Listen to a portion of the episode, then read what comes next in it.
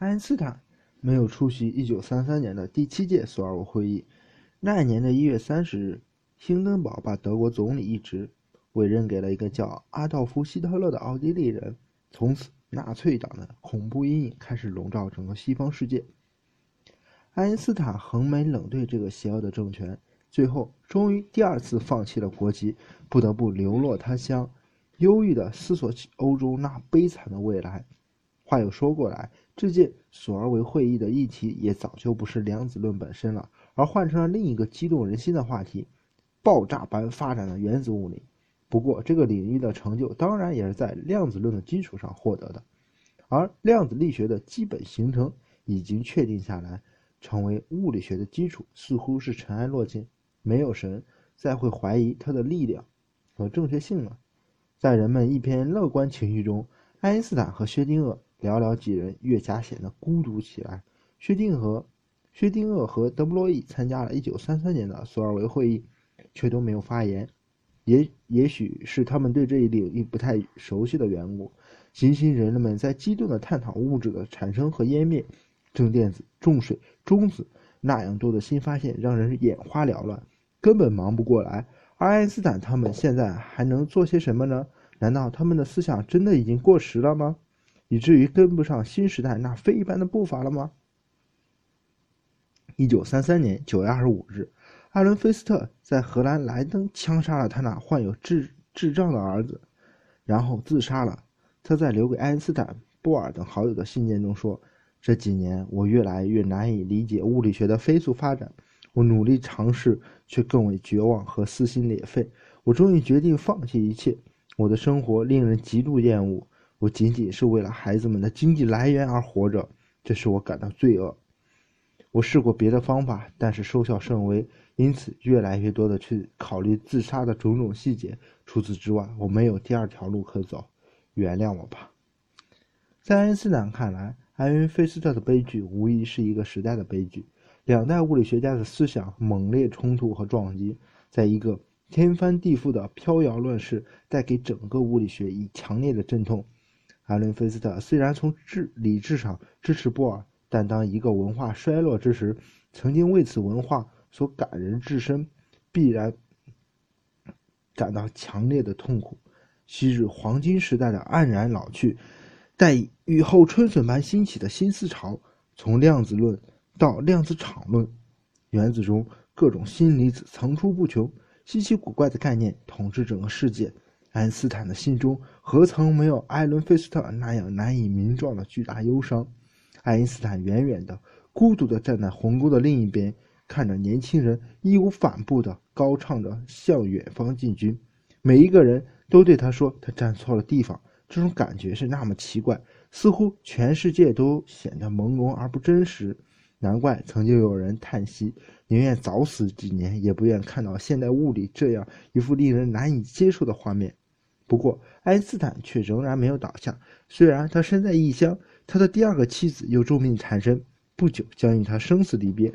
可这一切都不能使爱因斯坦放弃内心那个坚强的信念，那那个对于坚固的因果关系，对于一个宇宙和谐秩序的痴痴信仰。爱因斯坦仍然选择战斗，他的身影在斜阳下拉得那样长，似乎是一个勇敢的老战士，为一个消失的王国做最后悲壮抗争。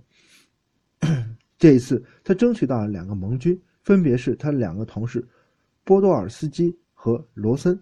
一九三五年三月，三人共同在《物理评论》上杂志上发表了一篇论文，名叫《量子力学对物理实在的描述可能是完备的吗？》再一次对量子论的基础发起了攻击。当然，他们改变策略，不再说量子论是自相矛盾或者错误的，而改说它是不完备的。具体来说，三人争辩量子论的那种对于观察和波函数的解释是不对的。我们用一个稍微简化的实验来描述他们的主要论据。我们已经知道，量子论认为我们没有观察之前，一个离子的状态是不确定的，它的波函数弥散开来，代表它的概率。但当我们探测以后，波函数坍缩，离子随机的取一个值出现在我们面前。现在，让我们想象一个大离子，它本身自旋为零，但它是不稳定的。很快就会衰衰变成两个小离子，向两个相反的方向飞去。我们假设这两个小离子有两种可能的自旋，分别叫左和右。那么，如果离子 A 的自旋为左，离子 B 的自旋便一定是六，以保持总体自旋守恒。反之亦然。好，现在大离子分裂了，两个小离子相对的飞了出去。但是要记住，在我们没有观察其中任何一个之前，它们的状态都是不确定的。只有一个波函数可以描述它们。只要我们不去观测每个离子的自旋，便处在一种左右可能叠加的混合状态。为了方便，我们假定两种概率对半，各百分之五十。现在我们观察离子 A，预示它的波函数一瞬间坍缩了，随机的选择一个状态，比如说左。但是因为我们知道两个离子总体要守恒，那么离子 B 现在肯定是右旋了。问题是在这之前，离子 A 和离子 B 之间可能已经相隔非常遥远的距离，比如说几万光年。好了，他们怎么能够做到及时互相通讯，使得离子 A 坍塌成左的那一刹那，离子 B 一定会坍塌成右呢？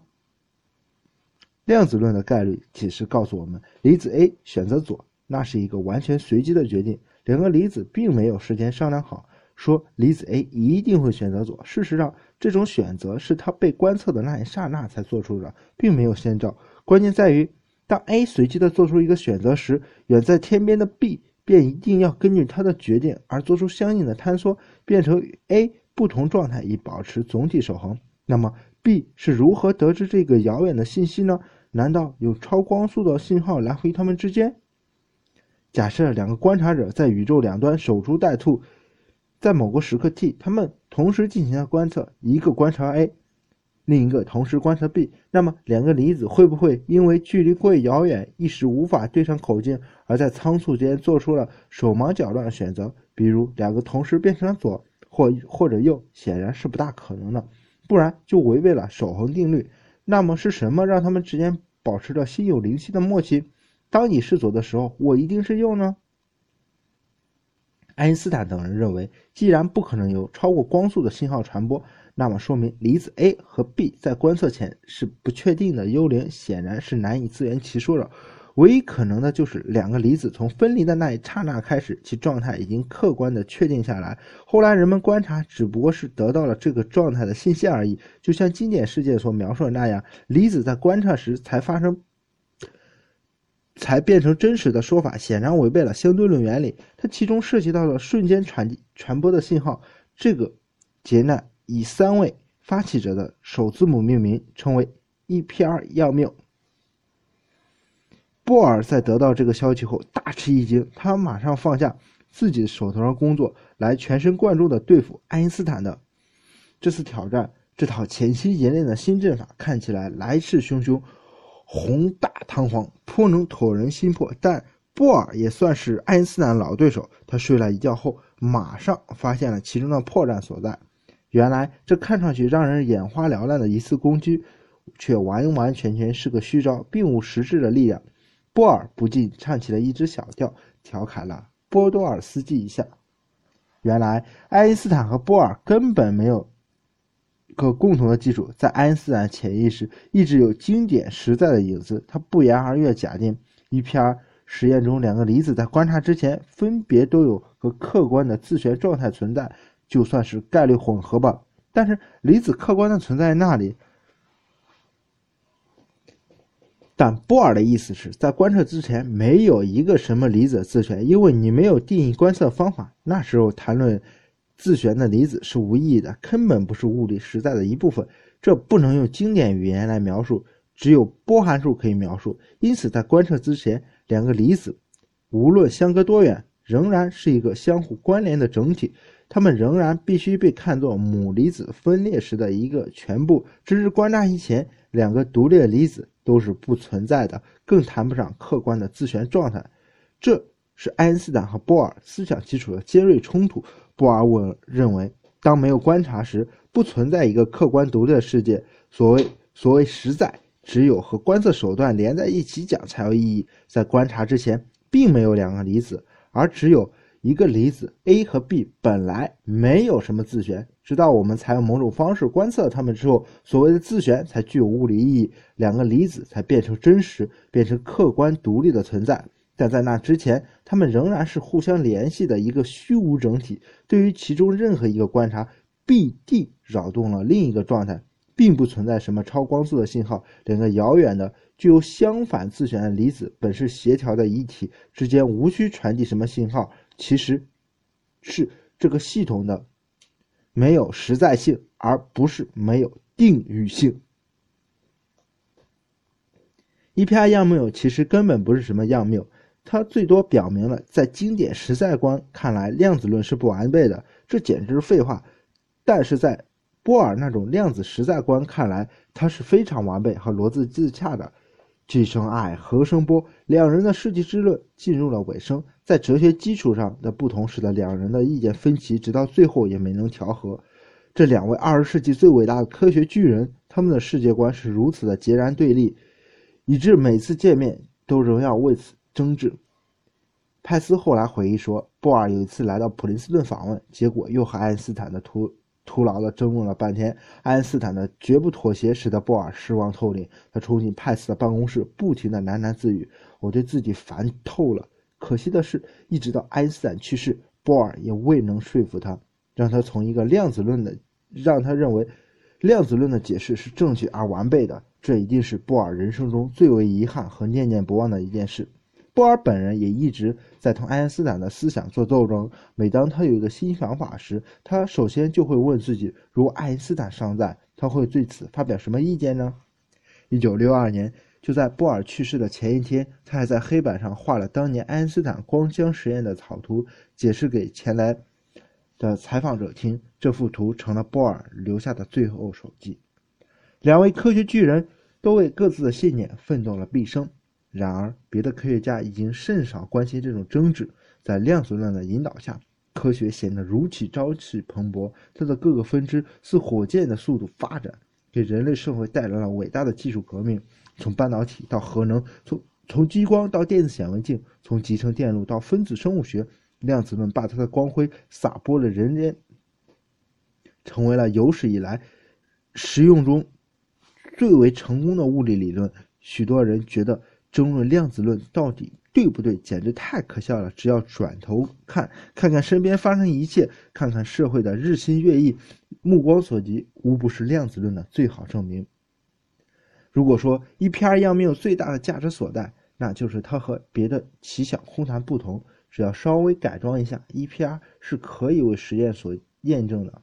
我们的史话在以后会谈到，人们是如何在实验室中用实践裁断了爱因斯坦和波尔的争论。经典实在的概念无可奈何地花落去，只留下一个苍凉的背影和深沉的叹息。但量子论仍然困扰着我们，它的内在意义是如此的扑朔迷离，使得对它的诠释依旧众说纷纭。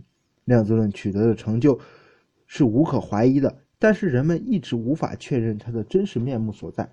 这争论一直持续到今天，他将把一些让物理学家毛骨悚然的概念带入了物理，令人一想来就不禁倒吸一口凉气。而反对派那里还有一个薛定谔，他要放出一只可怕的怪兽，饲养人们的理性和神经，这就叫许，这就是叫许多人闻之色变的薛定谔猫。